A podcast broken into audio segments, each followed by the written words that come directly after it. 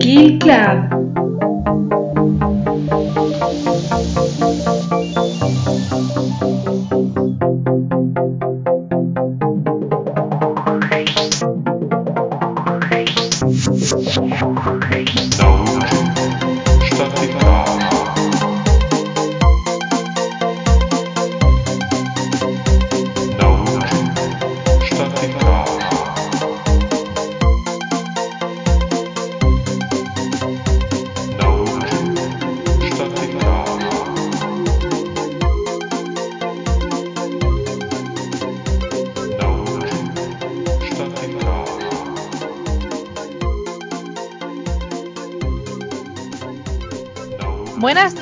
Y bienvenidos un día más al Kill Club.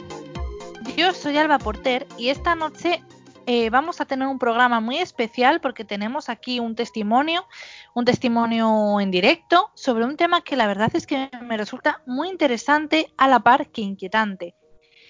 Con el testimonio de esta noche vamos a adentrarnos a una realidad bastante perturbadora, que es esa gran pregunta de si entre nosotros, disfrazados de meros humanos, de personas normales y corrientes, puede haber, bueno, otros seres que realmente humanos no son. Si puede haber demonios. En fin, eh, la verdad es que es bastante inquietante.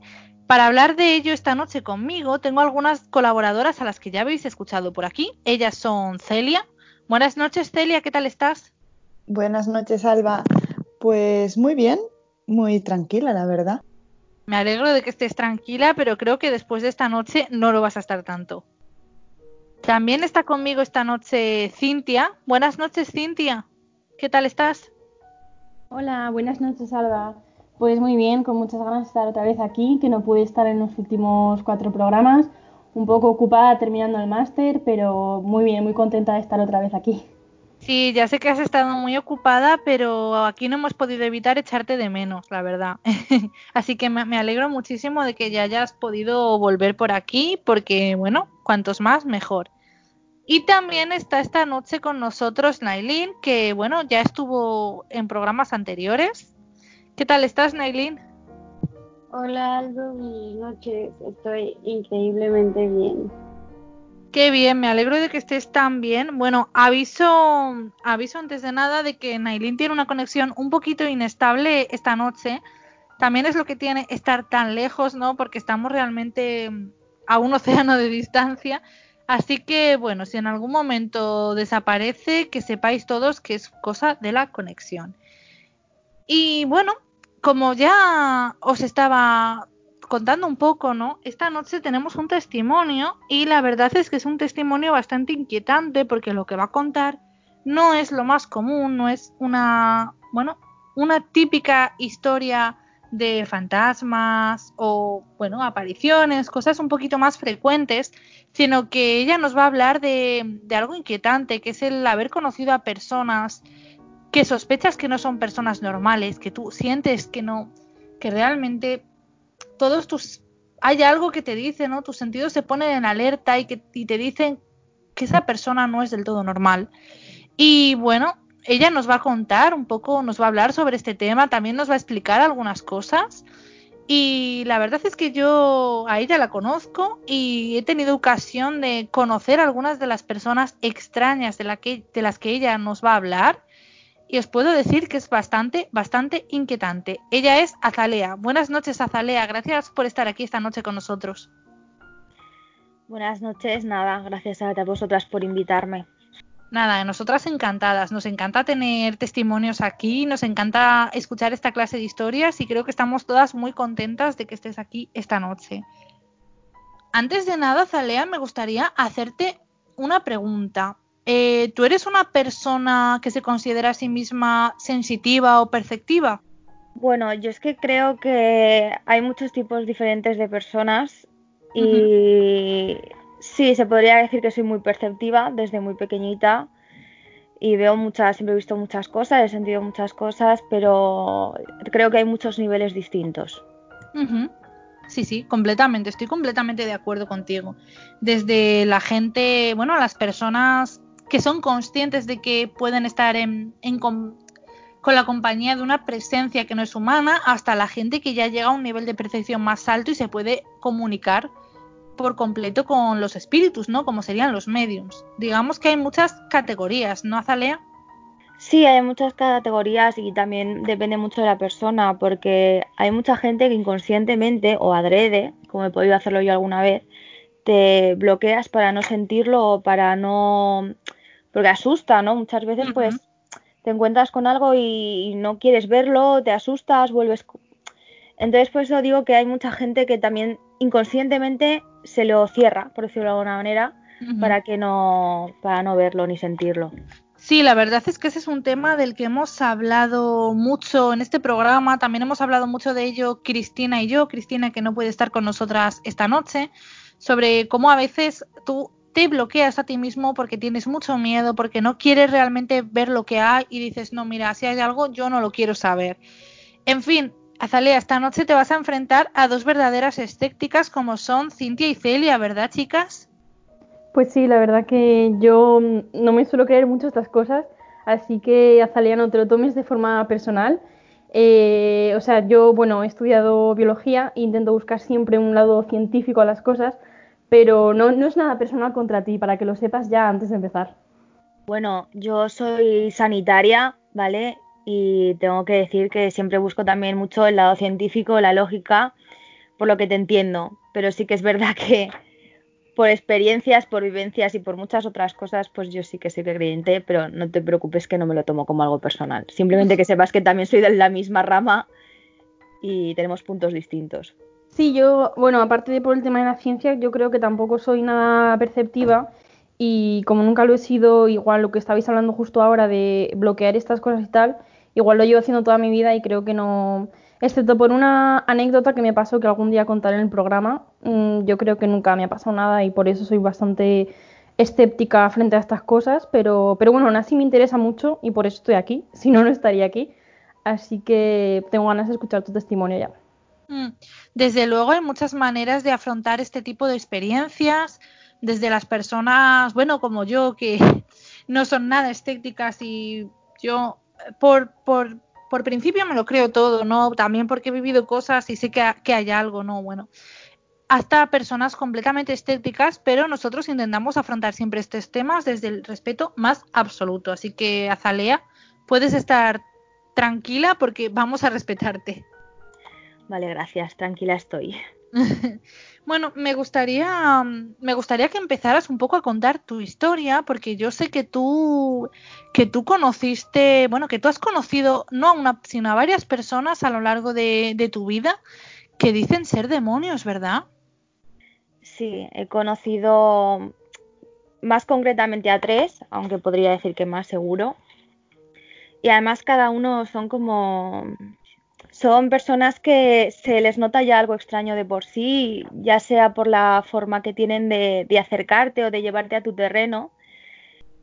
Lo que pasa es que cada uno en diferentes momentos de mi vida, todo hay que decirlo, entonces es como que lo viví diferente todo.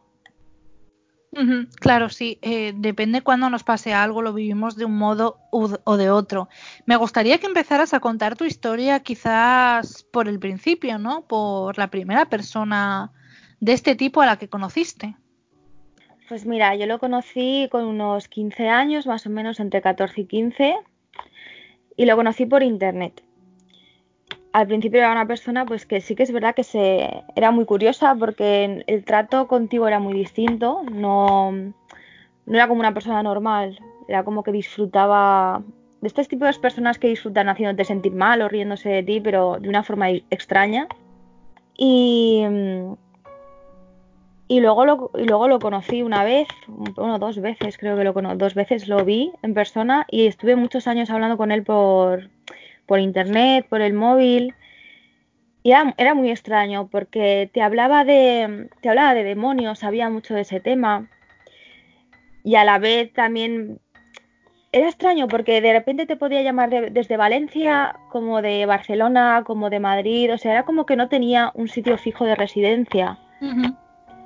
Claro, estamos hablando de que tú cuando, cuando comenzaste a hablar con esta persona, ¿no?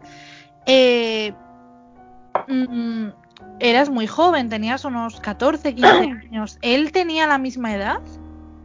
Nunca me dijo su edad, nunca he sabido la edad que tenía. ¿Y cómo le conociste por internet? ¿En qué clase fue? En, en, no sé, en una página web, en un foro? ¿Cómo, cómo surgió eso?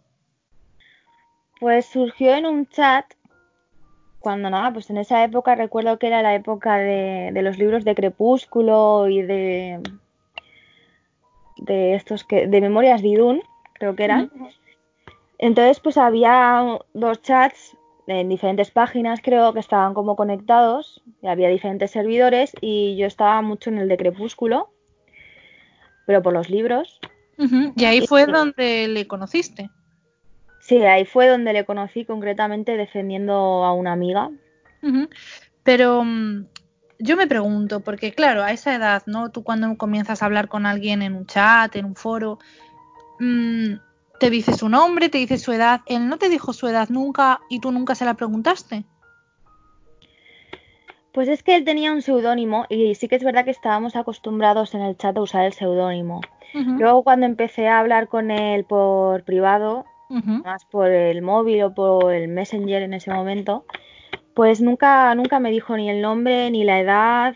No, en ese aspecto lo mantenía todo privado. Vale. Y entonces eh, empezasteis a hablar, bueno, pues empezasteis a hablar sin más y él te dijo que era un demonio. Bueno, es que yo creo que eso lo decía desde el principio ya, ¿no? Por eso al principio nos reíamos un poco de él y no le creíamos. Pero Eso- sí, sí, lo mantenía mucho y cuando hablaba con él por teléfono, pues hablábamos mucho de ese tema, porque yo también soy muy sensitiva y él, se- él lo sabía, porque claro, intentaba pillarlo por algún lado. Y entonces sí que es verdad que hablábamos mucho de, pues de todas estas cosas. Y él mantuvo hasta el último segundo que era un demonio, hasta el último segundo que yo hablé con él, claro.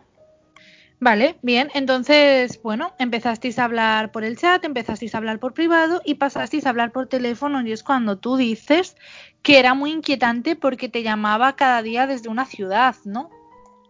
Bueno, cada día, cada día no. O sea, sí que es verdad que era como ciudades fijas. Eh, pero recuerdo una vez que me llamó desde Valencia, creo que fue, o Alicante. Bueno, es que claro, es que sí que era por muchos lados distintos. Y fue como, pero ¿qué haces, qué haces desde ahí? ¿No? Eran números Sí que tiene el mismo número de móvil, pero cuando te llamaba desde casa, que era desde donde te llamaba, los números eran de diferentes lugares. Madrid, Barcelona, Valencia, Alicante, creo que también. Una Claro, vez, el prefijo era distinto. claro, por el sur también creo que me llamó. Y tú, antes de, bueno, de pasar a cuando realmente tú le conociste en persona y demás, ¿tú en esas llamadas telefónicas notabas algo raro en su voz? Sí, tiene. Esto es algo que tienen en común los demonios. Y es que tienen una forma de llevarte a tu bando, a su bando concretamente, ¿no? Es como una persuasión extraña, porque no es la típica que te encuentras de una persona normal. Te llevan a su bando. Y claro, una persona a lo mejor perceptiva fuerte, pues se da cuenta y dice, ¿qué, qué, qué está pasando? Entonces al final te lo acabas creyendo. Por las cosas que vas viendo, por por un poco por todo. Pero sí, su voz ya, ya denotaba algo raro. Sí. ¿Y cuánto tiempo duró esa relación telefónica? Pues vamos a ver. Yo tenía 15 años más o menos. Hasta los 21. O sea, estuvisteis años hablando por chat y por teléfono. Sí, muchos, muchos años. 6 o 7, más o menos. ¿Y de qué hablabais? ¿Qué cosas él, porque tú no sabías su edad, no sabías dónde vivía, realmente tú no sabías muchas cosas, por así decirlo, de su vida personal, ¿no? De su vida personal, si fuera humano, desde luego no.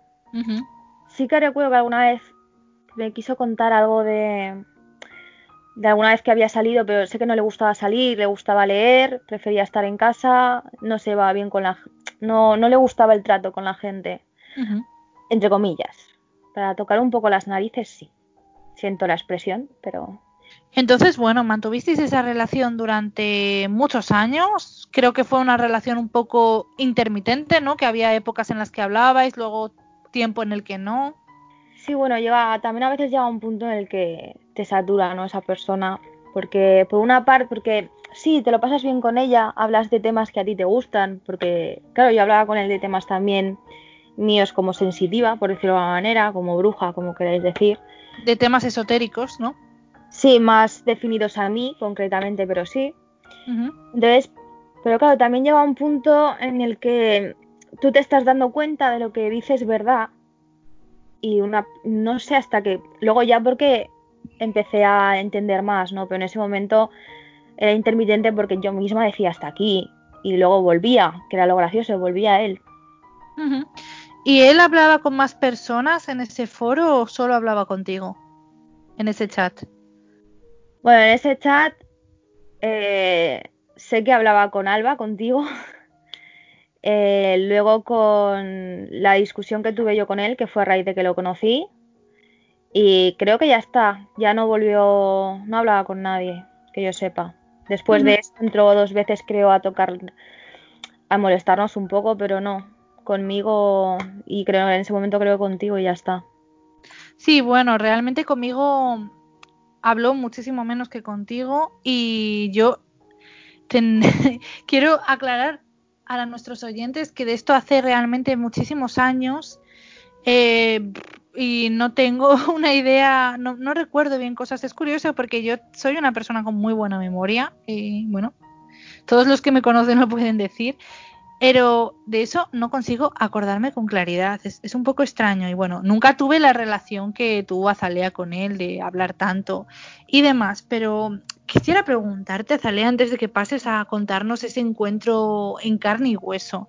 Tú en ese punto en el que llevabais años chateando y hablando por teléfono, ¿tú creías que él era un demonio o pensabas que era un flipao que te estaba contando una milonga tremenda? ¿Qué pensabas? Pues durante mucho tiempo, yo creo que años, pensaba que era un flipado. Además, te lo contaba a ti, que me reía. No sé si te acuerdas, pero yo te, iba contando cosas y nos reíamos mucho. Y, pero claro, luego fueron pasando los años, fui conociendo otros. Y claro, y ahí ya cuando te das cuenta de que vas juntando piezas del puzzle y dices, esto, esto es verdad lo que dice, no, no está mintiendo. Y eso es lo que más miedo que te da cuando un demonio no te miente, te dice directamente lo que es. Vale, sí, es inquietante. Y bueno, ¿cómo fue que le conociste en persona? ¿Puedes explicar un poco esa historia? Pues mira, recuerdo que fui a verte a Madrid. Estabas en ese momento en Madrid. Y bueno, pues como en ese momento estaba hablando con él, no me acuerdo quién lo dijo concretamente. Sé que hablamos antes de que fuera para vernos y que de un día con él que tú no estabas, pero te lo dije para que supieras dónde íbamos a estar. Fuimos al retiro, creo que se llama. Y estuve con él por el parque, pero fue muy curioso porque en la parada del metro eh, tú sales, bueno, él salía para arriba y tenía, podía irse para la derecha o para la izquierda. Yo estaba abajo y él directamente, porque lo reconocía al momento, fue súper curioso. ¿Habías visto alguna fotografía suya o no? No, jamás.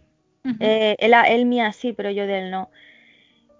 Pero lo reconocí al instante, o sea, fue, no sabría explicarlo, es como, es él. Y es, fue curioso porque salió y es que ni miró, directamente se fue por el lado que yo bajaba, por el lado de la parada en la que yo había venido. Entonces, claro, yo me quedé quieta en plan, pues no sé si es él, no es él. Y de repente bajó y sin pararse dijo, anda, vamos. O algo así, en plan, y ya le seguí inconscientemente, o sea, fue como, sé que es él. Fue algo muy, muy curioso que, hasta yo ahora mismo me pregunto qué pasó ahí.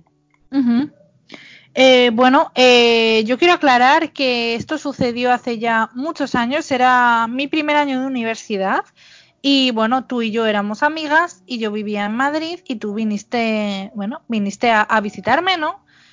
Y yo realmente yo no sabía que tú querías quedar con este con este individuo. Yo no había oído hablar de él en años, porque además hacía mucho tiempo que no comentabas nada sobre él.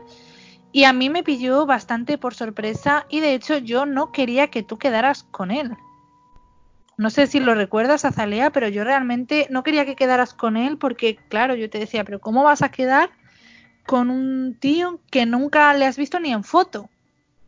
Sí que me acuerdo, sí, pero no sé qué, no sé qué me pasó.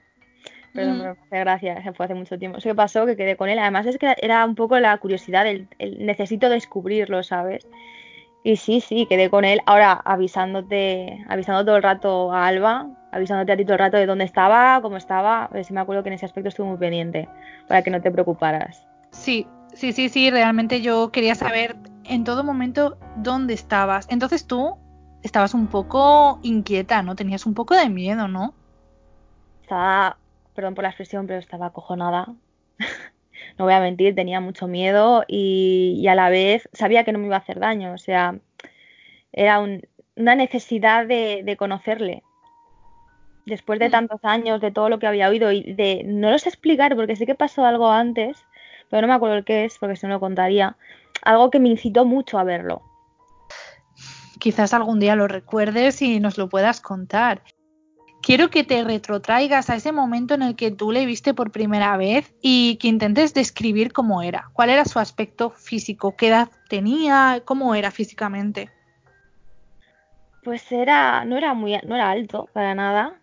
Eh, se llevaba un sombrero, pero sombrero, no, no gorra, no sombrero. Era como muy, como si estuviera en otra época ese chico. Y um, tenía el pelo largo, oscuro y largo y no era muy agraciado que yo recuerdo. ¿Y, uh -huh. ¿Y qué edad tenía? ¿Qué edad aparentaba físicamente? Yo creo que, que la, la, nuestra más o menos. O sea, él aparentaba um, unos 18, 20 años. Sí, algo así, quizá un pelín menos, pero sí, algo así. ¿Y cómo, cómo era su mirada? Pues es que, si te soy sincera, al principio no te sabía decir. Eh, luego, cuando estuve con el, en el retiro, uh -huh. eh, que estuvimos hablando, fue un momento. Además, fue una maravilla porque me sentía súper bien. Uh -huh. A ver, súper bien, pero a la vez inquieta, ¿no? Porque tú sabes que estás jugando. Porque tú, yo sabía que estaba jugando, ¿no? Era como, como una partida de ajedrez, más o menos.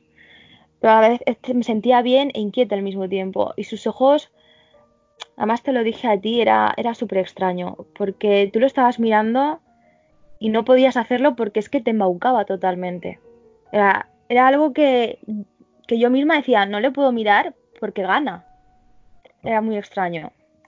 Sí que es extraño, sí. ¿Y recuerdas el color de sus ojos? Pues es curioso porque no, y mira que yo me fijo mucho en los ojos. Sé que eran oscuros. Eran negros como el carbón. No, sí, te lo conté, no me acuerdo, pero yo Bueno, sí, sí. recuerdo que eran muy oscuros, pero sé que había algo en, en los ojos, mm, no sé, una maldición no, pero era... No lo sé explicar, había algo que, que, que te ablandaba total, yo sabía que no le podía mirar los ojos, que ganaba, y además me conoces y sabes que soy una persona que, que no, que a mí no me ganan en ese aspecto. Em, yo digo que eran negros sus ojos porque yo, yo llegué a conocerle en, ese, en esa visita que me hiciste a Madrid. Y bueno, luego hablaremos de eso, pero yo sí que recuerdo sus ojos y me llamaron la atención porque, bueno, hay muchas personas que tienen los ojos oscuros. Y hay muchas personas que tienen los ojos más que oscuros, que los tienen ya como negros, ¿no? Pero él los tenía muy, muy, muy oscuros. Eh, vamos a. Luego comentaremos ese encuentro que tuvimos los tres. Pero primero quiero dar paso a mis colaboradoras a ver qué, qué impresiones tienen, tienen hasta el momento de, de, esta historia que nos estás contando, Azalea. Bueno, eh, a mí me, lo estaba escuchando y honestamente debo de decir que no sé si yo hubiera justo quedado con el, un desconocido de esa manera. Me asombra mucho el valor de... Y bueno, pues qué miedo, ¿no? También me pregunto si alguna vez pasó por tu cabeza, o sea, digo, ya con las pistas que te estaba dando y todo, pues ya te estabas como creyendo la historia, ¿no? Pero también no sé si, si te preguntaste en algún momento de decir como, bueno, existen muchísima gente que se obsesiona tanto con ciertos temas que adopta ciertas actitudes, ¿no? Entonces, como que yo sí me pregunto y digo, ¿alguna vez pasó justo por tu mente decir como, bueno, estoy topándome con un fanático, ¿no? Entonces, no sé, ¿alguna vez pasó eso? Pues no, o sea, pasó durante mucho tiempo, sí que pensé que estaba un poco loco o que quería llamar la atención, pero por mi cabeza nunca pasó el, el que yo me lo, el que a mí se me estaba yendo un poco la cabeza, ¿no? Básicamente porque yo soy una persona que tengo mucho cuidado con esas cosas, por muchas cosas que he vivido le tengo mucho respeto y sé poner el límite entre el sí y el no. Entonces con él, por eso las dudas en ese aspecto, yo sé cuando algo no va bien y algo sí va bien. Por eso no tuve dudas respecto a mí misma. Y cuando lo conocí, respecto a él tampoco. Oh, vale, vale. Sí, no, bueno, es que me impresiona justo esa confianza que te dio él, no sé, yo, yo te escucho y digo como, bueno, de verdad me impresiona, no, no sé si yo lo haría en ese momento, entonces mi curiosidad es, pues, qué tipo de, como hechizo, ¿no? Por así decirlo, pues provocó en ti para que tú, pues, te sintieras con esa, pues sí, con esa tranquilidad de quedar con él y de empezar como a entrar en, en su mundo, ¿no? Por así decirlo, entonces no sé, la verdad sí, eso es algo que me queda girando en la cabeza y digo como, pues, pues, sí, ¿no? También está esa posibilidad de que no sé si es un demonio, ¿no? O sea, que pueda entrar en ti, te pueda mover algo como para ceder a ciertas cosas o situaciones, ¿no? A ver, es que es, claro, nuestro contacto era por teléfono, ¿no? Y él sabía mi número y, bueno, sabía muchas cosas de mí, no dónde vivía, claro, sabía que vivía en, mi, en la ciudad, pero no... Y sí que puedo decir que mm, también es verdad que yo en ese aspecto soy un poco competitiva, un poco... Si yo tengo dudas sobre ti o no te creo y me estás tocando un poco la moral, pues yo voy a también a ir a picar, a descubrirlo. Y en ese momento, pues claro, ya, era, ya habían pasado muchos años y también soy una persona que tengo mucho cuidado. Yo no quedo con gente de internet así porque sí, lo he tenido que ver en cámara, tiene que haber mucha confianza. Y curiosamente yo tampoco lo entiendo muy bien, pero claro, eran muchos años hablando y era el deseo de, descubrirlo ya, ¿no? Era el necesito descubrirlo con cuidado porque Alba le avisaba mucho de dónde estaba hablándole constantemente de dónde estaba, dónde me estaba llevando para que lo supieran. Pero ya te digo que miedo como tal, una vez no lo tenía, no tenía miedo. Sí, es, es verdad que estabas constantemente avisando de dónde estabas y que quedasteis en un lugar muy, muy público. Sí, bueno, no me, no me iba a jugar el quedar en un sitio que no hubiera gente. Tengo cuidado en esas cosas. y, y, hice bien porque además me llevó a una parte del retiro, me acuerdo, que no había nadie, que era como, como en mitad de un bosque, ¿vale? Y ahí fue, curiosamente, fue el momento que más tranquila estuve curioso. Quiero preguntarle a nuestras escépticas, a Celia y a Cintia, eh, ¿qué, os está pareciendo esta historia? A ver, por ahora parece casi una cita por internet muy típica porque, a ver, yo he quedado con algunas personas eh, por internet y siempre cuando llegas al sitio sabes quién es, aunque no lo hayas visto nunca en persona, no sé. Así que por ahora yo te tengo que decir que me parece muy típico y lo de sentirse cómodo, pues muchas veces es que, pues, según cómo va llevando la conversación, a lo mejor es una situación rarísima, pero es cuando más cómodo te sientes. Entonces, por ahora tengo que decirte que nada me llama la atención, puede ser que fuera un poco peculiar por el hecho de vestir de, que parecía que no era de este tiempo, como has dicho, pero bueno, hay gente peculiar siempre por el mundo. Mm, eso es, es verdad, Celia, no has dicho nada. No has dicho nada que no sea verdad. Pero bueno, mmm, si tú me lo permites, Azalea, me gustaría avanzar un poco en la historia y llegar un poco al punto en el que yo estoy ahí y yo, bueno, yo entro y yo puedo contar lo que yo vi, si te parece. Sí, claro, cuenta tú lo que viste. Fue gracioso. Tengo que decir que fue una situación graciosa e incomodísima. Mm, a ver, eh, sí, vosotros, por lo que yo recuerdo, pasasteis la mañana juntos, ¿no? Pasasteis la mañana juntos en el parque. Yo estaba muy enfadada contigo por tu, por tu imprudencia. Yo te decía, ¿cómo has podido quedar con él tú sola?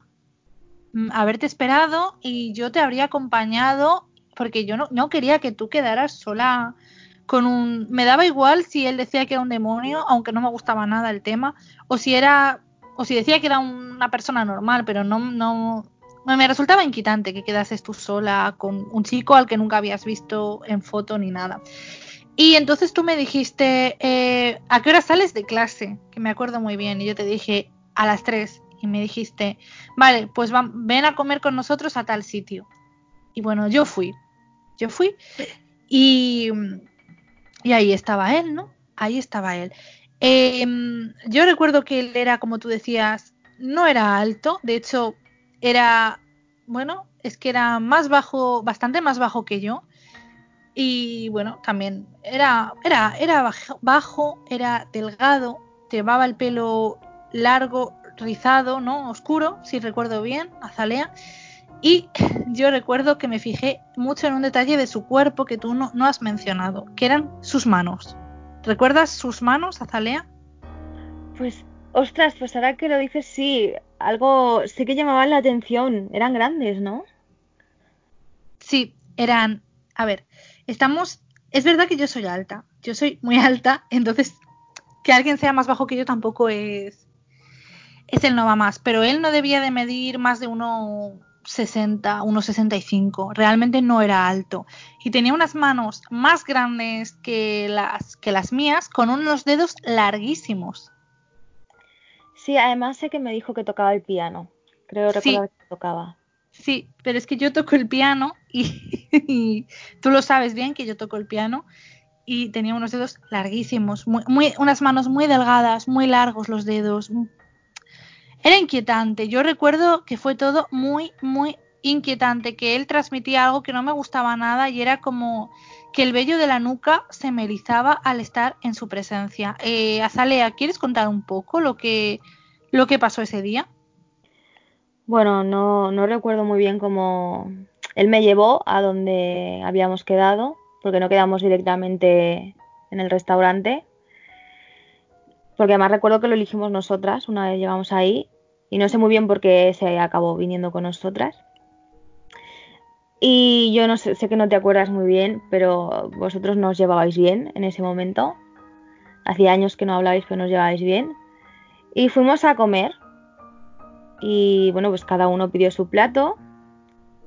Y fue, fue un momento horrible porque recuerdo que yo estaba en medio de vosotros dos y entre la energía rara que desprendía él, porque fue un momento muy inexplicable, la energía rara que desprendía él y las pullas que os estáis lanzando entre vosotros, que estaba ahí en plan, tengo miedo, fue un momento muy incómodo, pero hubo algo muy curioso, que creo que tú también te acordarás, que él no comió nada. Sí, me acuerdo perfectamente, porque, bueno, no era un sitio especialmente barato, no era un sitio especialmente barato. Él pidió mucha comida, no pidió solo un plato, pidió bastantes cosas como media carta y no comió absolutamente nada ni bebió absolutamente nada. Eh, fue muy extraño porque, no sé, además recuerdo que pagó él la cuenta, pagó él todo, lo de todo el mundo. Y nosotras habíamos pedido pues cada una un plato, ¿no? Creo que cada una una hamburguesa o algo así, ¿no? Y él no, no, comió nada y nos dijo, comed lo que queráis. Y, no, no probó bocado, se sentó con los brazos cruzados sobre el pecho, mirándonos comer y no comió nada. Eh, realmente yo no es que, no es solo que no me llevara bien con él, a mí él me producía inquietud, no me gustaba que dijera que era un demonio. Yo, tú lo sabes, Azalea, y bueno, Celia y Cintia lo saben porque también me conocen desde hace tiempo. Y bueno, Nailin, creo que, que has podido llegar a saberlo en este tiempo. Yo soy muy creyente de estos temas y a mí no me gusta nada alguien que dice que es un demonio. Es que no, es que eso me, enciende todas las alarmas, todas las alertas se me, se me encienden. Y realmente yo no tenía mucha relación con él, yo nunca había hablado mucho con él y, hacía ya muchísimos años, muchísimos años que no hablaba con él y apenas le conocía. Pero sí que fue una comida cuanto menos incómoda como poco, ¿eh? Fue una comida muy incómoda. Además era una hora que estábamos, yo recuerdo que yo por lo menos estaba muerta de hambre. Sí, tenían que ser las 4 de la tarde ya. Sí, era muy tarde, entre que quedamos, fuimos las, llegamos las dos y tal, fue, era, era tarde y no comió nada. Creo que comió una albóndiga porque recuerdo que había, había pedido albóndigas también. Creo que comió una y además no sé si te acuerdas, pero la comió como con desgana, o sea, como a trocitos muy pequeños, no. Fue muy raro fue, fue extremadamente extraño. Pero ya mm. no solamente que no comiera, sino es que era la sensación que había ahí, ¿no? Eh, además intentaba, estaba con una sonrisa intentando descubrir cosas, como picando para que, dije, que dijéramos algo, que ahora no me acuerdo qué era, era como, no lo sé explicar. Eh, sí, eh, yo sé lo que era. Él realmente quería que le contásemos cosas que eran muy, muy privadas y muy íntimas y que realmente no, no, no voy a contar aquí. Eh, pero, en fin, em, quiero que, que os imaginéis, ¿no? Que, que realmente era una persona tan rara que te sentías todo el tiempo incómoda a su alrededor. Eh, no sé qué os parece a vosotras esto que Azalea está contando, pero me gustaría escucharte a ti, Cintia, me gustaría escuchar qué, tienes que decir, porque sé que eres una persona muy escéptica y que esto te habrá resultado un tanto extraño. Pues sí, la verdad que es un poco extraño. La historia es bastante interesante, pero el chico este que estás escribiendo me parece bastante mmm, rarito y, o sea, ya de por sí una persona que dice abiertamente soy un demonio, mmm, me daría un poco de cosa acercarme a esta persona, un poco de curiosidad también, supongo que es lo que te daría a ti para ir a conocerla en persona y todo esto. Eh, y yo pues me gustaría saber un poco más eh, lo que has dicho respecto a, su voz, a que tenía una voz distinta, porque un poco la personalidad y la descripción física ya me ha quedado claro, pero que mm, esto de que tenía una voz extraña, ¿en qué sentido era? No sabría muy bien explicártelo. Tenía una voz que ni de un chico ni de una chica, ni era aguda, ni era muy aguda, ni era muy grave, era, era muy curiosa. Es como de estas voces que no pasa a menudo, pero que te sorprenden, ¿no? pero cuando estás es como muy embaucadora. Cuando él quiere algo, aparte de que sabe, conmigo no le funcionaba porque, porque no le dejaba, ¿no? Porque también es verdad que no le miraba a los ojos, pero muy embaucadora y a la vez que te chincha mucho sin conseguir enfadarte, aunque por lo menos si no quiere. Y era, no lo sé explicar, es que son cosas de estas que las tienes que vivir y me fastidia mucho no poder explicarlo, pero con Alba no, no creo que pasaría porque estaban ahí un poco, estaba todo muy tenso, pero yo puedo decir que cuando yo estuve con él en el parque, que claro, estás alerta igualmente, su voz me tranquilizaba, pero me tranquilizaba a unos niveles que no llegaba a entender, porque no soy así, o sea, siempre estoy alerta y más cuando quedo con un tío que, es, que dice que es un demonio. Vale, pues no sé, eh, lo que me parece curioso eso es lo de la voz y que has dicho que conociste a otras personas que también se consideraban demonios y que tenían eso en común, así que eso me llamó bastante la atención.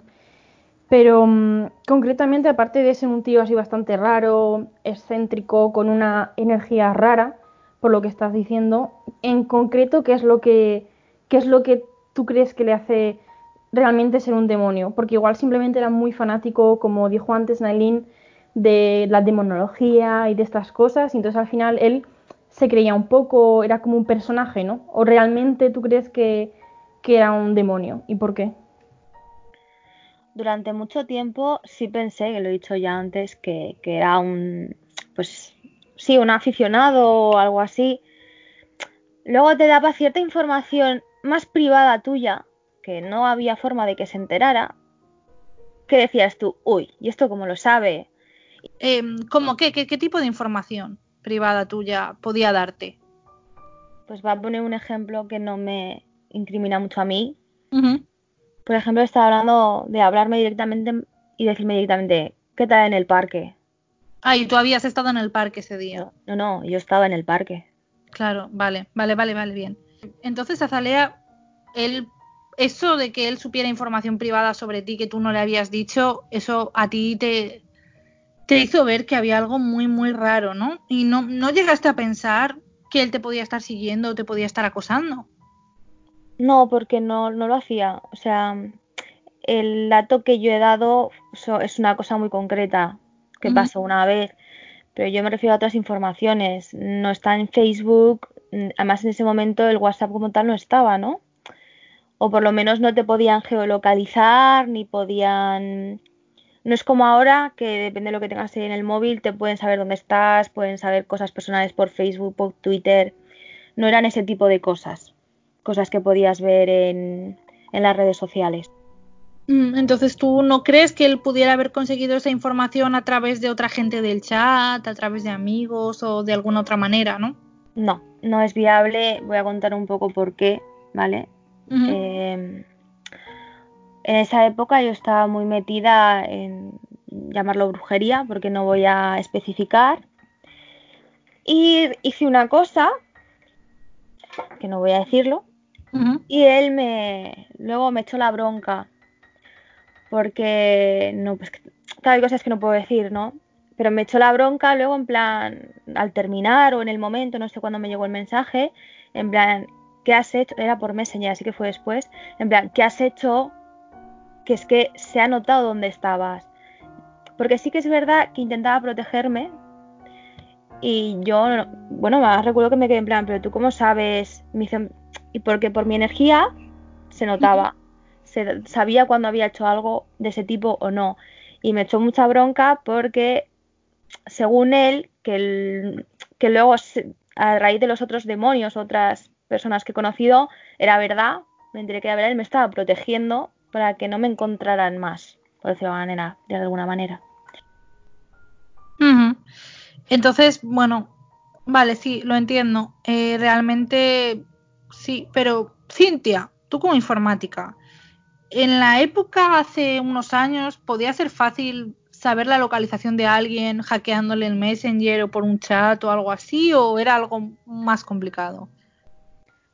Mm, pues realmente depende del dispositivo con el que estarías. Con un, ordenador no, no, sería muy complicado. Con un móvil antiguo de los que eh, tipo un Nokia y tal, sí que era más complicado. Pero me gustaría saber cómo te estabas, cómo hablabas con él. ¿Era por una aplicación conectada a internet o SMS y llamadas?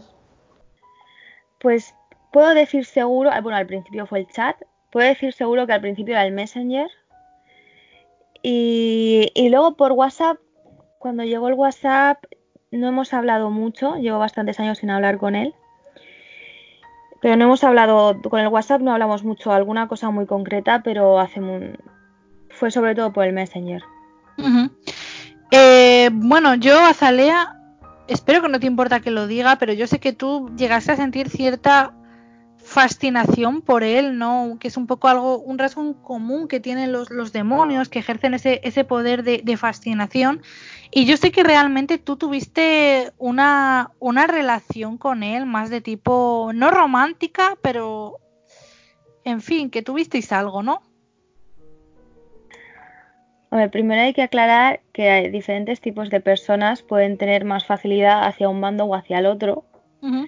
Y yo sí que es verdad que tengo la desgracia de que me voy para ese bando. llamo la atención a, demonios, por decirlo de alguna manera, o a gente que usa cosas más negativas. Y yo, cuando yo no soy así para nada, pues estábamos en el retiro y sí que es verdad que me besé con él. La, lo que digo, la mirada fue, no sé explicarlo, lo de la mirada, pero no podía apartarla. Y luego que de un año a esa parte, pasó un año, eh, lleva, llevamos un tiempo diciendo, él diciendo que quería venir a mi ciudad a verme. No, no me acuerdo muy bien porque pasó hace mucho tiempo, pero quería venir y vino a mi ciudad un año después. Y bueno, no sé, entonces realmente tú con este chico tuviste dos encuentros en persona, los dos fueron muy tensos. Pero Azalea, después de, de, esta primera experiencia con un demonio, ¿no? Con, una, con un chico que además él decía que era un demonio, has llegado a conocer a otras personas de este tipo, ¿no? Sí, sobre todo a dos, que a uno lo conozco desde los 14 años, o sea, más o menos desde que conocí al primero. Y otro, pues desde los 18 más o menos. Y a ver, yo me pregunto algo que seguro que nuestros oyentes y seguro que vosotras, eh, Celia, Cintia, Nailin, os estáis preguntando. ¿Cómo que demonios? ¿A qué te refieres con que son demonios o decían ser demonios? No estamos hablando de, Satanás, ¿no? No exactamente. Eh, estos dos, estos dos amigos míos que conocí, no, ellos no te decían que eran un demonio. Tú sabías que había algo raro, ellos se reían, pero no te lo decían. Yo lo descubrí, que es distinto. Y exactamente, ¿en qué sentido son un demonio? Son por así decirlo, como ¿Son humanos? ¿No son humanos? ¿Llevan una vida de persona normal? Sí, son, son como reencarnaciones para que lo podáis entender. Y no todos son malos, eso tiene que quedar muy claro, no tienen por qué ser malos. Tienen muchas cosas en común, a ver, ya eso. No tienen por qué ser malos, lo que pasa es que su poder es egoísta. Todo lo que pueden hacer es para ellos mismos, no para los demás. Que es una clara distinción a lo que sería un ángel, por decirlo de alguna manera. Eh, son personas, tienen rasgos muy en común y a la vez son muy distintos, pero sobre todo son los ojos, lo que he nombrado de los ojos, esa forma de atraerte, de jugar contigo, un poco lo que hemos descrito antes de, del otro sujeto. Pero eso no puede ser simplemente porque su forma de ser sea así, no sé. Hay gente de todo tipo, hay gente que es más retraída, gente que es más extrovertida, pues en este caso pues tienen un aura, por así decirlo, extraña, no sé, y que han investigado y por eso han llegado ellos a la conclusión de que son demonios, pero por eso mismo tú, porque te lo han dicho o lo has llegado a descubrir, piensas que son demonios. No puedes llegar a encontrar otra explicación. Como he dicho, son personas muy particulares y yo los conocía de antes. No los conocía. No son personas que yo haya conocido de golpe y haya dicho eres un demonio. No, no han ido así. Ha ido con el paso de los años. Los conozco desde hace desde los 14 y 18 años. Y han sido cosas que he descubierto yo con el tiempo, con la práctica y con sorpresas no te reconocen lo que son, me lo reconocieron cuando les pillé. Y a partir de ahí hay uno concretamente que no termina de reconocer lo que es, pero sí te dice, sí te explica cosas, te, como que me guía, por decirlo de alguna manera. El otro al final me lo tuvo que reconocer, no le quedó otra, pero claro, es una historia aparte y es una historia muy larga que si queréis os puedo contar otro día desde luego sí que queremos que nos la cuentes en otro momento. Em, pero a ver, eh, Azalea, me gustaría poder entender una cosa, ¿no? Porque yo creo en tu historia y creo lo que dices. Realmente, mm, estas personas, ¿no? Que, que bueno, que una de ellas no, pero los otros dos sí que han reconocido ser demonios. ¿Tú cómo crees que son demonios? ¿Crees que se trata de una reencarnación? A mí me lo explicaron, el que no dice que es un demonio como tal. A mí me lo explicó bien para que yo lo terminara de entender y no le tuviera miedo. Es la historia que ya contaré otro día. Era, me lo hizo para que ya no le tuviera miedo, porque una vez lo descubrí fue como, son muchos años hablando de estos temas, me lo tienes que explicar, ¿no? Yo he hecho muchas cosas con él después y siempre él va con mucho cuidado, con mucho respeto, no porque él tenga miedo, sino por respeto de lo que me pueda pasar a mí, porque él sabe cómo es su poder. Hay que tener claro que lo primero que tienes que saber de estos seres es que son su poder es egoísta. No tienen por qué ser malos, que tienen tendencia a serlo, pero no tienen por qué ser malos. Simplemente su poder es egoísta. Son personas que por saber, por de nacimiento, saben lo que son saben lo que pueden hacer y ellos mismos se pueden, y hay muchas veces que hasta en fotos tú puedes ver según qué cosas, que es muy curioso y es algo con lo que esa persona tiene mucho cuidado, con las fotos. Siempre tienen que hacerlas a la luz del día. Todos, es que no hay diferencia en ese aspecto, suelen ser a la luz del día, que no haya flashes, porque se puede ver en según qué cosas lo que pueden hacer, lo que no, si están haciendo algo o si no. Es decir, que, que, mediante las fotografías se podría descubrir un poco que son, que no son humanos, ¿no? Sí, pero tienes, sí que es verdad que tienes que pillar el punto exacto. Tienes que pillar un momento concreto, yo lo pillé en una foto y le dije, ¿qué estás haciendo aquí? ¿Y qué, qué podría verse en esa fotografía? Pues es que cada uno tiene, lo hace de forma distinta, pero se, es lo que he dicho de los ojos, se ve en las fotos. Ya sea porque los tienen separados o no te los explicar muy bien, pero se ven los ojos. Además se ve, una persona normal lo ve, en plan. Y esto, lo que pasa es que quizá los perceptivos somos los que nos damos cuenta de que esa persona está haciendo algo. Vale. Vale. Eh, yo quiero interrumpir un poquito porque ahorita que lo mencionaste con respecto a los perceptivos, sensitivos, yo te creo totalmente en ese aspecto de que quizás no puedes dar una explicación como tal, ¿no? A lo mejor ahorita que nos los estás explicando y todo, pues queremos como un poco más, ¿no? O sea, pero uno que es justo sensitivo, simplemente lo siente y ya, ¿no? Entonces, como cualquier persona normal que te pueda explicar ahorita lo que tú nos estás diciendo, se toma como pues distinto, ¿no? Le da infinidad de explicaciones como de acuerdo a lo que cabe entre comillas normal, ¿no? Pero sí que te entiendo bastante, entonces cuando mencionas como es que con los ojos, la mirada, entonces él te daba a entender cosas, ¿no? Quizás lo que por ejemplo nosotros podemos ver como más extraño, pues es este lo que comentabas, ¿no? Que él sabía como cosas sobre ti que nadie más, o sea, o sea, ni de locos podían enterarse por cualquier otro lugar, ¿no? Entonces, pues sí, yo creo que eh, te apoyo bastante con respecto a lo, como a tu don, ¿no? Por así decirlo, que yo te estoy escuchando y todo, y yo creo que bastante sí, este, pues tienes como esa particularidad, ¿no? De decir o, o notar esa diferencia. Por ejemplo, con tus amigos, pues yo siento que, así como lo platicas, ya tú ya sabías algo, o sea, que ocurría algo extraño con ellos, ¿no? Hasta donde yo entendí.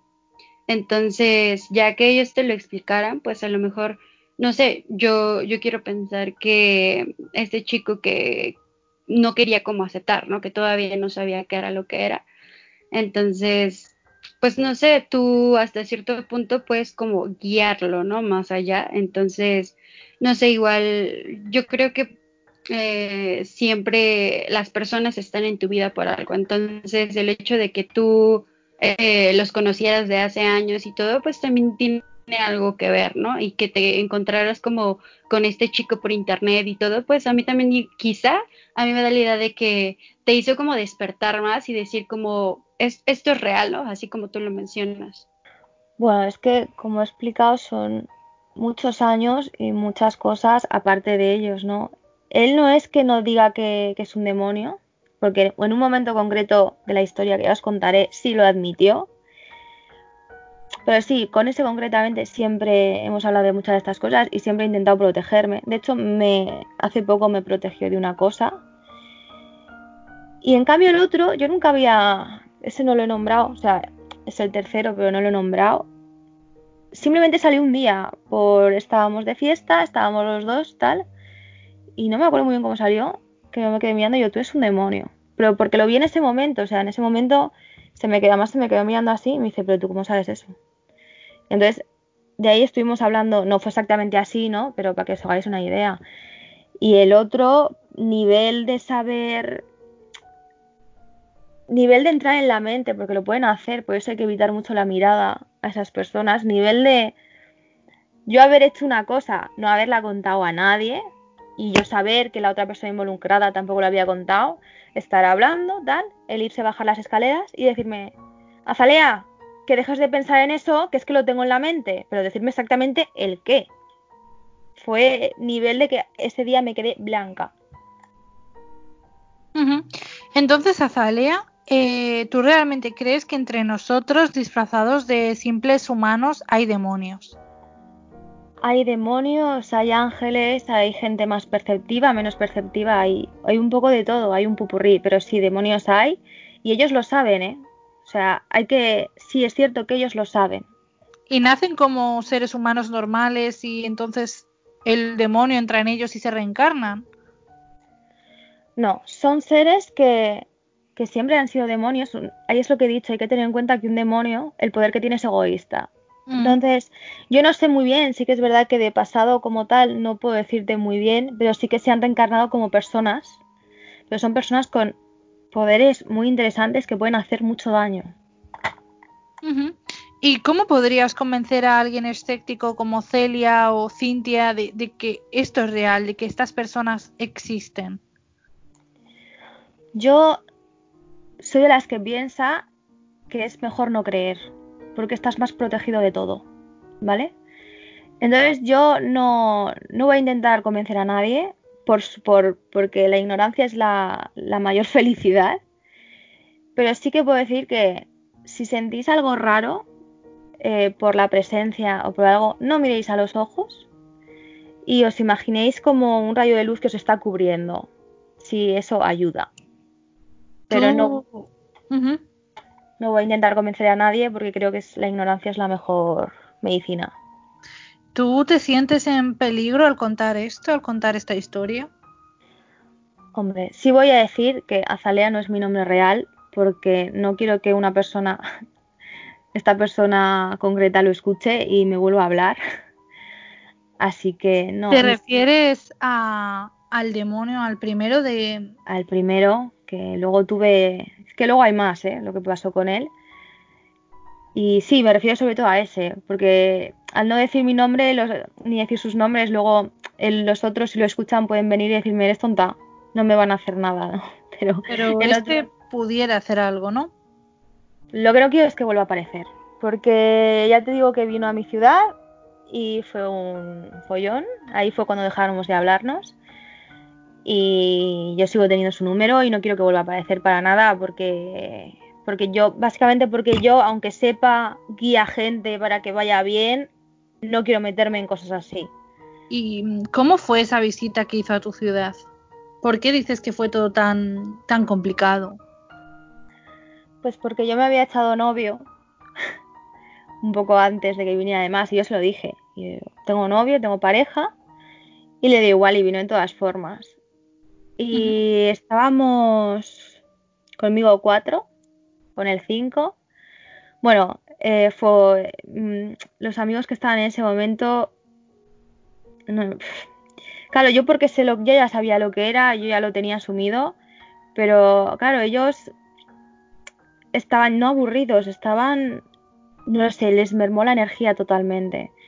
Y con mi novio en ese momento pues tuvieron como una batalla campal de estaba como sacando temas de históricos, temas de creencias religiosos y tal, y te empezaba a preguntar, pero a preguntar para sacarte cosas muy concretas. Para Y- obtener información sobre ti.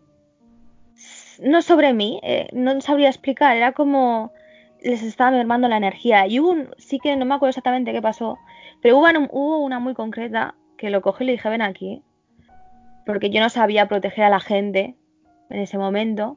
Lo cogí y le dije, vale ya, porque sé lo que estás haciendo. Y yo, yo sé protegerme a mí misma. Yo, pero mira lo que estás haciendo y no te lo voy a permitir. Es como si intentara mm, chupar la energía de esos amigos, ¿no? Bueno, con dos fue muy fácil, la chupó totalmente. Eh, De hecho, estaban ahí que ya ni prestaban atención a la conversación. Y con el otro fue como una especie de guerra, pero lo cansó psicológicamente. Sí que es verdad que lo cansó psicológicamente también. Pero sí, era. Quiero decir, no le- cuando él estuvo con nosotros no le interesaban ningún tema, solo le interesó cuando por algún motivo salió la religión. Y él lo desviaba todo a donde él quería. Él quería sacar X cosas y cuando vi, creo que fue porque lo estaba consiguiendo, cuando vi que estaba consiguiendo sacar información que yo no quería, que no me parece bien, fue cuando le pagué. Le tuve que pagar los pies porque hasta yo estaba notando lo- todo lo que estaba haciendo. Que ya lo, lo había notado de antes, pero no hasta tan punto de decir me estoy agobiando hasta yo. Oye, y luego tus amigos te comentaron alguna cosa sobre que habían visto que este chico tenía algo raro. ¿Te dijeron algo después? Tengo que puntualizar que estos amigos, sobre todo mi ex, ninguno era creyente, eran totalmente escépticos. Y sí, y todos me dijeron que qué le pasaba a ese tío, que estaba loco, pero que a la vez que con él se, habían sentido que su energía, que, estaban faltos de energía, ¿no? Cuando se fue les, les la recuperaron, que se, sentía, se sintieron muy raros, que... Claro, pero yo, yo no lo iba a explicar porque es como he dicho, la ignorancia es la mejor medicina, es como mejor vas a estar. Con mi ex, mi novio en ese momento sí que lo hablé y dentro de que no era creyente, ni lo va a ser nunca, sí que sabe que ese tío tenía algo muy raro, algo muy raro que tampoco puede explicar. A ver, realmente esto iba bastante en relación con la pregunta que tenía, que si consideras que nosotras, Cintia y yo, como escépticas, podríamos llegar a sentir esto a pesar de que no creemos, de decir, wow, esto es raro y yo creo que hay algo más. Y también ahora que hayas ido enlazando, que si después de hablarlo, tu pareja en ese momento y tu amigo, a pesar de ser escépticos, llegaron a pensar que podía haber algo más y no solamente que fuera una persona algo siniestra, que eso siempre te lo puedes encontrar en el día a día. Con la primera pregunta, yo os puedo asegurar a las dos que sí, que depende de lo que viváis, os costará, os puede costar más o menos, pero sí podéis llegar a creer. Eh, voy a poner un ejemplo, y es por ejemplo en las UCIs. Mm, el trabajo de las UCIs es muy, claro, no lo voy a nombrar, ¿no? Pero es, muy duro. Y hay mucho médico y mucha gente que, que ha trabajado en las UCIs que son creyentes porque han visto auténticos milagros. Yo como sanitaria también lo puedo decir que lo he visto. Y respecto a mis amigos, pues a ver, siguen sin ser creyentes, pero sí puedo decir que esa persona no la quieren ni ver. Y no porque les caiga mal, sino porque saben que hay algo raro. Y, mi ex, concretamente, eh, empezó a creer a raíz de ahí. Yo le intenté alejar de todo eso, porque lo que pasó ahí fue, fue como abrirle los ojos y no me gustó nada. Que por eso fue por lo que le paré realmente. En plan, yo no quiero que mi novio crea. ¿Por qué tienes miedo de que este demonio te vuelva a encontrar? No es miedo, es... Mm, no sé muy bien cómo explicártelo, pero es como que yo he aprendido a, a protegerme a mí misma, a proteger a los de mi alrededor si lo necesitan, para no tener problemas, porque ya no son los demonios, que si tú te llevas bien con ellos, pues está muy bien, entre comillas, ¿no? Sino otro tipo de personas que hay, porque una vez tú sabes de estas cosas, ves a más gente, notas a más gente y te pueden hacer mucho daño. Entonces, yo que he aprendido a protegerme, yo que no quiero meterme en problemas haciendo cosas ni conociendo a gente concreta malvada, por decirlo de alguna manera, que esta persona vuelva a mi vida sería volver a activar cosas que yo he desactivado. ¿Y cómo fue la última vez que hablaste con... Es que no sé cómo llamarlo, ¿cómo, cómo podemos llamar a, este demonio?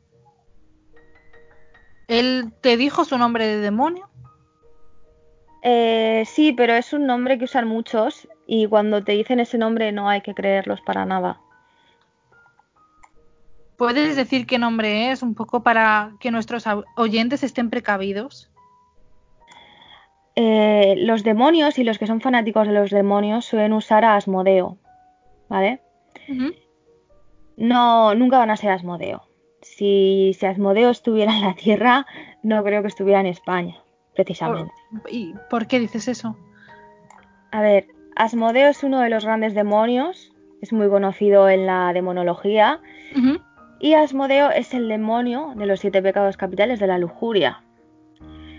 Vale. Entonces, hay que pensar que los siete grandes, sin quitar Satanás o el rey, por decirlo de manera, los siete grandes van a estar en sitios muy concretos, no van a estar en España.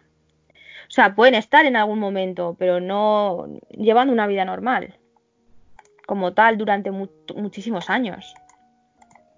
¿Y tú dónde consideras que podría estar Asmodeo? Pues Asmodeo no lo sé. Yo los grandes sé quiénes son, sé lo que hace cada uno, pero no sí que es verdad que no voy a investigar tanto para coger y llamar a un demonio de los grandes, porque esos ya son peligrosos a otro nivel.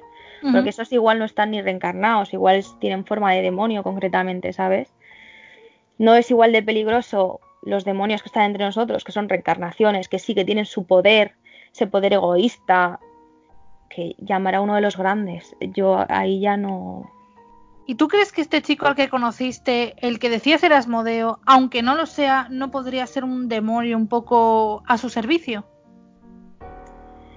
Pues ahora, ahora que lo dices que me ha venido a la memoria, me estuvo contando algo de las redes demoníacas, de cómo, cómo va el ejército, por decirlo de alguna manera.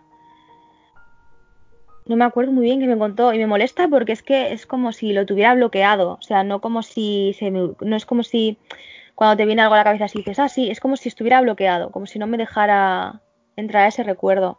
Entonces tú realmente sientes que hay partes de tu relación con este chico que han quedado borradas de tu mente en contra de tu voluntad. Sí, pero también sé que eso lo hizo otro amigo mío porque se lo pedí yo. Como que esos recuerdos han sido bloqueados.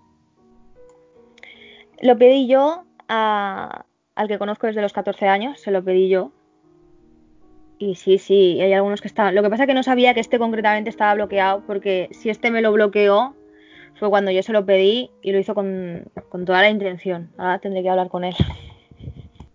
Y después de ese, de ese encuentro que tuvisteis en tu ciudad, ¿volviste a hablar con él alguna vez?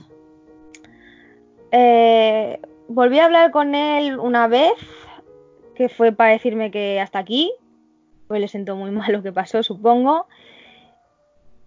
Y creo que hablé con él alguna vez más, pero que, como que aparecía una vez cada, cada X y ya está. O sea, igual desde ahí no, no he vuelto a hablar con él. ¿eh? Es que tampoco me acuerdo. Eh, no sé si mis colaboradoras tienen alguna pregunta que quieran hacerte antes de que terminemos este programa. Sí, yo tenía una pregunta. Em, ¿Tú alguna vez te has preguntado o les has preguntado a ellos eh, por qué tú les atraes? En plan, ¿qué es lo que hace que hayas conocido ya varias personas? Porque yo creo que si me hubiese pasado a mí y conoces solamente a una persona que se hace llamar demonio o lo que sea, no le das importancia, ¿no? Es una persona en tu vida entre muchas otras tantas, pero sí que es verdad que si conoces a dos, tres personas un poco con cosas comunes, con lo que has dicho de lo de la voz, con rasgos comunes y, que tienen esa misma energía, yo al final me diría, ¿y por qué los estoy atrayendo, no? En plan, ¿qué es lo, qué es lo que pasa, no? Entonces me gustaría saber si me podría responder un poco por ahí. No te puedo responder, pero porque es algo personal mío, ¿vale? Tendría que contar cosas personales y no lo voy a hacer, pero yo sí sé por qué los atraigo y por eso, te, por eso he dicho que yo me protejo mucho y ya no solamente me protejo yo, sino que me protegen ellos para que no me encuentren más. Vale, ¿y no, no te da miedo encontrarte todavía más o con peores intenciones en el futuro? Me da más miedo encontrarme con una bruja que haga daño, por llamarlo de alguna manera, que use magia negra, que con un demonio. Ah, yo tengo una, bueno, una pregunta. Por ejemplo, que mencionaste hace ratito de sobre los demonios, Asmodeo. Eh, yo sé por qué dices, o bueno, tengo la idea de por qué dices que no es él, o porque dicen que es él y es mentira, ¿no? Eh, si no mal recuerdo, Azazel es un demonio que está muy metido justo con, con, las mujeres que practican el ocultismo. Entonces, bueno, eso es lo que yo opino, ¿no? Creo que como tú lo mencionaste antes, pues tú llegaste a hacer cosas, como que estás muy involucrada en esas situaciones, ¿no? Y siento que pues él mismo, o sea, si lo involucramos como este demonio, quizás por eso él te llegó como a decir, ¿no? Que, que sabía que era lo que estabas haciendo, ¿no? Y, y pues quizás tú también te asombraste de esa manera, pero mi, mi, teoría es esa, que posiblemente sea ese, ese tipo de demonio y quizás tú también, pues no sé, eh, inconscientemente o no, este, pues estás como muy atraída a ese tema los demonios hay que tener en cuenta que cada, o sea, son muy parecidos, pero que pueden engañar mucho. Respecto a Azazel, Azazel es un ángel caído, no se le puede considerar un demonio. En cambio, Asmodeo es uno de los grandes. Quiero decir, si te persigue Asmodeo o de verdad estás tratando con Asmodeo, no creo que se ande con muchas tonterías precisamente. Hay que recordar que están los siete grandes, uno de ellos es Asmodeo, Azazel es solo un ángel caído que es importante para la Biblia, para la Iglesia, pero no está entre los grandes, no está entre los siete grandes. Bueno, quizás algún día podamos traer a este programa algunas nociones de, demonología, de, de, lo que se cree que hay, de los demonios que se cree que existen y de estos temas, ¿no? Porque desde luego yo creo que es muy, muy interesante. Eh, en fin, tú, Azalea, tuviste, yo creo que lo más significativo, ¿no? Es este contacto que tuviste con este chico que directamente se, se calificaba a sí mismo de demonio, ¿no? Y un poco todo ello, bueno, ¿cómo te, ha repercutido? Yo me, me pregunto, ¿cómo, ¿cómo es tocar a un demonio? ¿Cómo es el contacto con un demonio? ¿Contacto físicamente? Sí, claro. A ver, Era, sí que es verdad que no, es una sensación extraña. De los tres con los que, que conozco, siempre he tenido una atracción extraña, pero eso ya es problema mío, ¿no? Eh, es extraño, sí que es verdad que es extraño. No se explica, es que es lo que digo, hay muchas cosas que no se pueden explicar, que las tienes que vivir. Y son sensaciones extrañas, o sea, tocarlo a lo mejor con la mano no, pero el beso es, el beso es distinto a besar a una persona normal. Me lo puedo imaginar. Yo quería hacerte otra pregunta. De por este chico que tú crees que es un demonio, pero que no lo admite. ¿Por qué crees que puede ser eso? ¿Porque no quiere ser un demonio porque siente que es algo negativo? ¿O porque piensa que si tú lo sabes, mm, pues pueden pasar cosas? No, no sé por qué puede, no comprendo por qué puede llegar a pensar eso. A ver, es que todo viene de una historia muy larga, ¿no? Pero mm, la cosa es que yo descubrí, para hacerlo muy resumido, yo descubrí que era un demonio por otro amigo distinto, también muy perceptivo. Bueno, este era otro nivel, otro nivel, ¿no? Yo lo descubrí por ese amigo. Fue algo muy extraño, ya lo contaré otro día. Y yo se lo pregunté directamente, me ha dicho esto. Y fue entonces, por favor, no me tengas miedo, tal. Y conforme fui hablando con él, sí que es verdad que él me protege mucho, eh, me protege, me ha protegido para que no se me encuentre diferentes demonios y tal, pero no es como que no quiere admitir que sea un demonio, es como me explicó, él fue el que me explicó que el poder es egoísta, luego me lo explicó otro, el tercero. Es como que él no quiere, ya no asustarme, es que no es, él me dijo, no soy exactamente un demonio, porque soy más neutral pero para que tú lo entiendas, sí. Entonces, sé que hay algo más neutral, pero no sé exactamente qué es. Por eso es. Pero él, para que me lo explicara, para que yo lo entendía bien, se me dijo, soy un demonio. Para que tú lo entiendas bien, es algo así. Y me explicó cómo funcionan. Eh, vale, muchas gracias. Realmente así, bueno, llego a entenderlo mejor. Vale, gracias. Bueno, lamentablemente nos estamos quedando sin tiempo y yo sé que tienes mucho más que contar, así que Azalea te invito a volver y a contarnos más sobre, bueno, sobre este tema y sobre tus otras experiencias de este tipo. Cuando quieras y muchas gracias por invitarme. Y antes de que te marches, me gustaría preguntarte si tú crees que alguno de estos mm, demonios estaría dispuesto a, a aparecer en un programa como nuestro y a dar su, su testimonio. ¿Tú qué crees?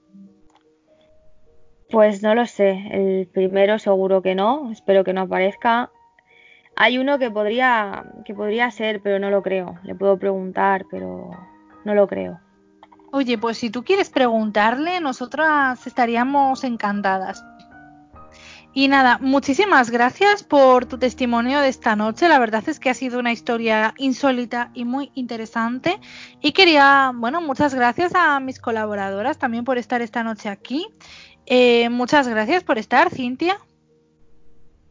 Muchas gracias, como siempre, a vosotras. Y gracias a Zalea por contar tu testimonio. La verdad que me ha interesado bastante y aunque no sé si realmente me creo que sean demonios, me parece un poco extraña la historia de estos tres chicos. Muchas gracias también, Celia, por estar esta noche. Muchas gracias por invitarme. Realmente me encanta conocer todas estas historias y poder ver puntos de vista que normalmente en mi vida diaria, la verdad es que no se pueden ver. Y aunque me pasa igual que a Cintia, que no me lo termino de creer porque es algo que no, que no me entra en la cabeza, pues me gusta verlo y ver cómo otra gente lo explica y lo vive porque también me acerca más a, a lo mejor a una futura comprensión. Sí, la verdad es que aunque seáis escépticas, está muy bien conocer este tipo de historias porque, bueno, nos hacen tener una mayor comprensión de, de la vida en definitiva. Y también, Nailin, muchas gracias a ti por estar a pesar de, de los problemillas que hemos tenido con la conexión. Muchas gracias. No, de que muchas gracias a ustedes y por la invitación. nuevo, es un placer estar con ustedes. Y pues vaya, son temas que me encantan bastante y el testimonio es justo bastante intrigante y pues no sé, de verdad muchísimas gracias y espero estar con ustedes de nuevo. Seguro que sí, estáis todas más que invitadas, bueno, ya lo sabéis. Y bueno, a nuestros oyentes decirles que ya sabéis, parece ser que caminando entre nosotros disfrazados de meros mortales puede haber demonios, así que tened mucho cuidado y ya sabéis, no les miréis nunca a los ojos.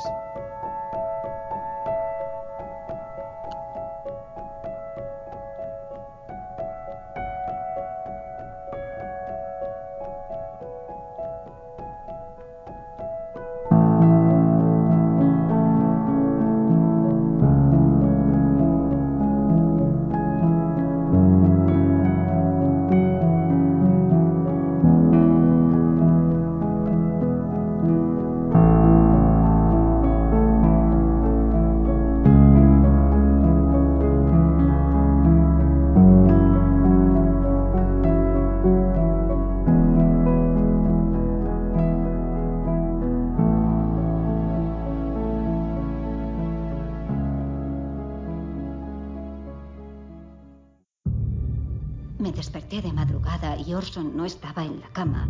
Estaba hablando consigo mismo. Y por eso empezó a pensar que estaba poseído. No. Esta vez alguien le contestó. ¿Está mi cliente poseído? Que la posesión se parece a la locura. Necesito que alguien me ayude a distinguir entre las dos. Yo no creo en eso, en diablos. No tienes que creer para saber que hay gente que son el mal. Evil. Estreno en exclusiva. Dos episodios. El 13 de enero, solo en Sci-Fi. Y seguimos con el Kill Club en nuestra sección de cine. Acabamos de escuchar el tráiler de Evil, una serie, bueno, una serie de este mismo año, del 2019-2020. Y bueno, a mí me ha resultado apasionante, me ha resultado muy interesante, así que por primera vez en el Kill Club vamos a comentar una serie de televisión y no una película. Eh, por primera vez, pero seguro que no va a ser la última, porque hay muchas series interesantes. Para comentarla conmigo está aquí esta noche Aarón, que bueno, le tenemos bastante habitualmente hablando sobre cine, ¿verdad Aarón? Sí, en efecto. Buenas noches, Alba. Buenas noches. Eh, yo estoy encantada de que vengas aquí una vez más a hablar conmigo de cine, porque la verdad es que creo que hacemos un buen tándem. Sí, eso creo. ¿Qué serie nos traes hoy, Aarón? Pues como has dicho, hoy vamos a hablar de Evil, la nueva serie del matrimonio King, que son los creadores de The Good Wife y su spin-off The Good Fight, que sé que te encantan. Me encanta, es que me encanta el matrimonio King y me parece genial, ¿no? Que, que, sean marido y mujer y que hagan cosas juntos. Y me parece que tanto The Good Wife como The Good Fight son buenísimas y ahora Evil es que me ha encantado. Sí, a mí también me, me parecen buenísimas y creo que aquí dan un giro a su, a su visión de, de Estados Unidos y de las series. Mm, totalmente. Uh -huh. Un giro que ya habían empezado a dar en Braindead, una serie de hace unos años que no tuvo tanto éxito como esta y fue cancelada, en la que unos alienígenas se apoderaban de la Casa Blanca. No sé si te suena. Eh, me suena porque lo he buscado, pero esa no la he podido ver, la verdad. Entonces, Evil es un proyecto que desembarca en septiembre de, del año pasado, de 2019, en la CBS en Estados Unidos, ¿no? Sí, como todas sus series, la verdad es que está producida por CBS y es una serie muy nueva. De hecho, tiene una temporada y acaba de ser renovada para la segunda. Bueno, es curioso porque la renovaron en octubre de ese mismo año, apenas unos días después de que se estrenara, así que vieron el proyecto muy claro. Larga vida a la CBS por los proyectos del matrimonio King y también por Survivor. En fin, eh, ¿quiénes son los actores que encabezan un poco este proyecto? Sí, aquí tenemos entre los actores más interesantes podemos encontrar a Mike Colter, que interpreta a David Acosta, esta especie de aprendiz de reverendo. Mm, es fascinante. Y fue Luke Cage en las series del universo Marvel que produjo Netflix hace unos años, no sé, no sé si te acuerdas. Sí, sí, lo he visto. Además también salía en Jessica Jones, que me sí, gustaba. Era, sí, era el mismo personaje, era un universo compartido como el del cine, pero en Netflix. Y bueno, Mike Colter es eh, Lemon Bishop, que es un personaje recurrente tanto en The Good Fight como The Good Wife. Sí, es, el actor fetiche de este, de este matrimonio prácticamente. Y puedo entender por qué. Sí, la verdad es que es un señor muy... Muy guapo. sí, sí. ¿Y quién más aparece? Sí, tenemos junto a él a Katja Herbert, que es la verdadera protagonista de la serie, una actriz holandesa que hemos visto en series como Westworld, donde interpretaba a la hija del hombre de negro. Sí, a mí es que me encanta Westworld y me encantó esa trama. Me parece que ella estaba muy bien y me gustó mucho verla aquí en un, en un rol completamente protagonista. Sí, es una pena que durara tan poco en, esa serie. Mm. También la hemos visto en Leftovers, que sé que es tu serie favorita. Pues sí, es mi serie favorita. Solo estamos hablando de series que me encantan esta noche. Sí, y aunque era un papel breve, pues ahí estaba. Ahí estaba. Y luego es muy interesante mm, cierto actor que hay por ahí, ¿no? Sí, de hecho, el que más le sonará al gran público, Michael Emerson, que fue Benjamin Linus en Perdidos otra serie que creo que nos encanta a los dos, ¿no? Sí, a mí Perdidos me, fascina, la verdad. La seguí con mucho entusiasmo en su momento y, volvería a verla mil veces.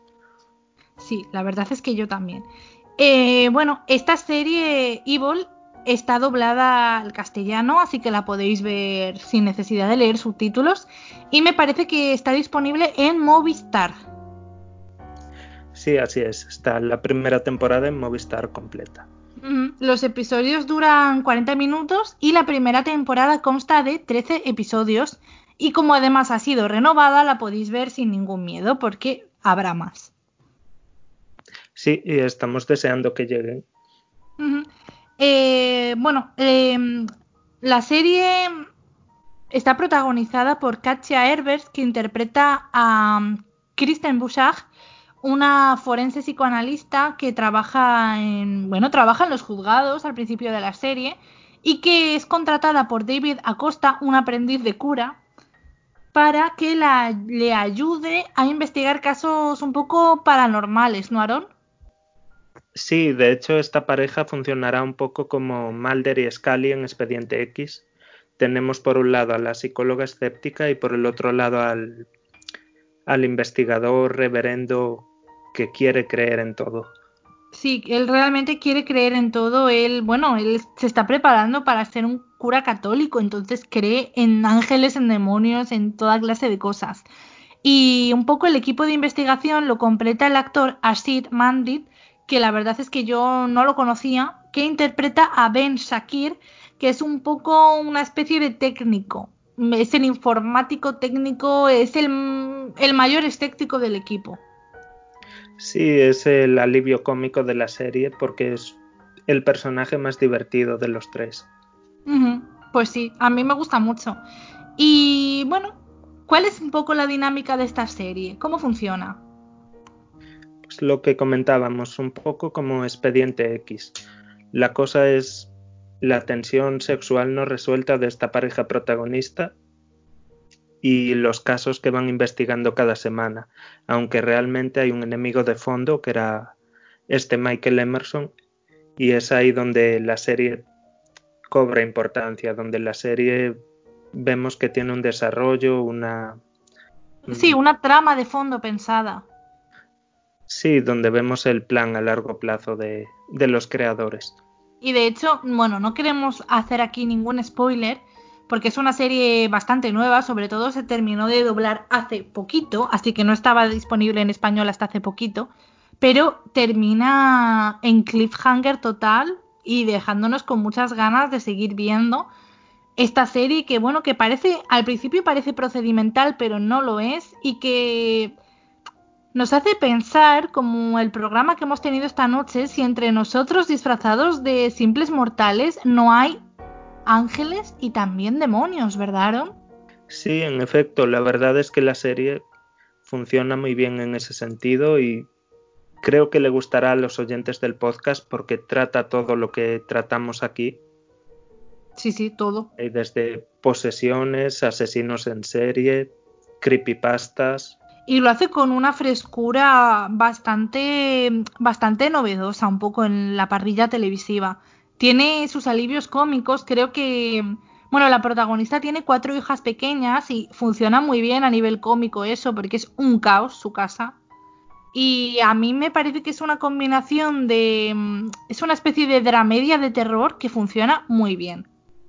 Sí, lo interesante en ese sentido es que a diferencia de otras series como Expediente X, esta está situada en el mundo real. Podemos reconocer a los personajes, la, la ciudad, el, está situada en nuestro mundo. Sí, concretamente en la ciudad de Nueva York.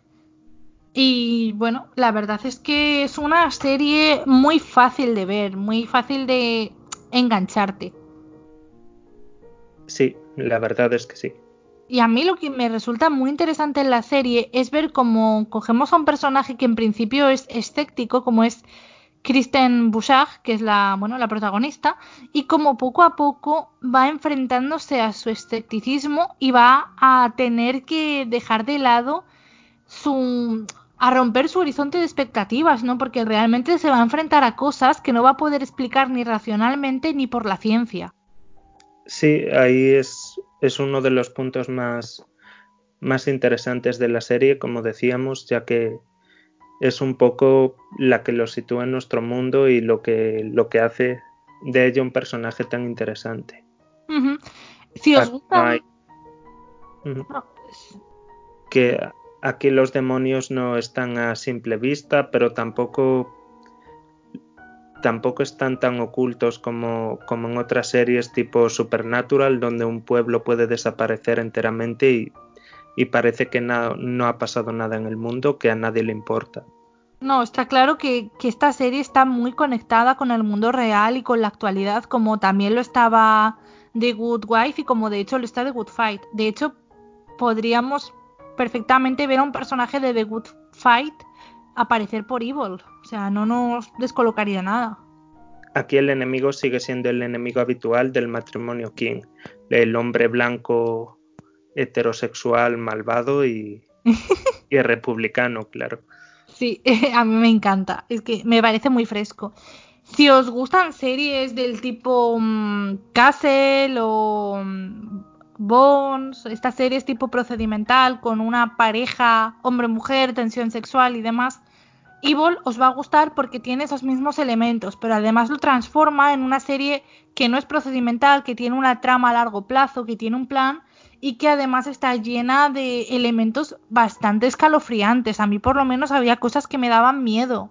Sí, es curioso aquí ver los demonios, algunos son un poco ridículos, pero otros realmente dan miedo, o las situaciones que nos encontramos, la sangre, la violencia, la crudeza. Por ejemplo, el, videojuego al que juegan las niñas que a veces realmente te, te dan algún susto, algún buen susto.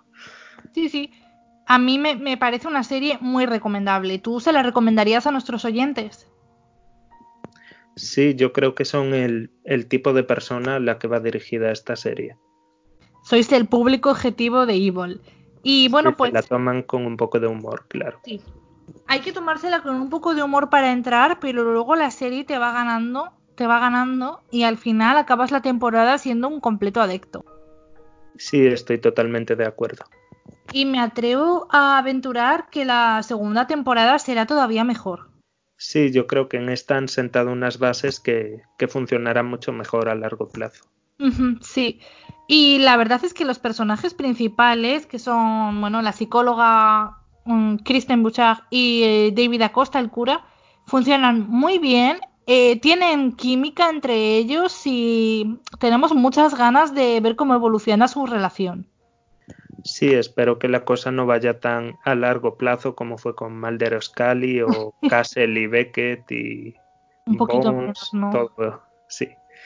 Queremos ver un poco de salseo ya. sí, sí. Mm. Bueno, pues ahí queda nuestra recomendación. De verdad que esta vez es muy, muy entusiasta, al menos por mi parte, porque me, ha encantado esta serie. Sí, a mí también me ha encantado. Creo que es una de las series del año pasado y, y de lo mejor que, que hemos visto últimamente. Sí, totalmente de acuerdo. Pues nada, muchísimas gracias por estar esta noche aquí conmigo, Aaron, y ya sabes que puedes venir aquí a Kill Club cuando quieras hablar de cine, esta es tu casa. Muchas gracias. Y para nuestros oyentes, eh, de verdad que es una serie muy recomendable, que creo que os va a gustar, y muchas gracias por escucharnos una semana más, y nos vemos en el Kill Club.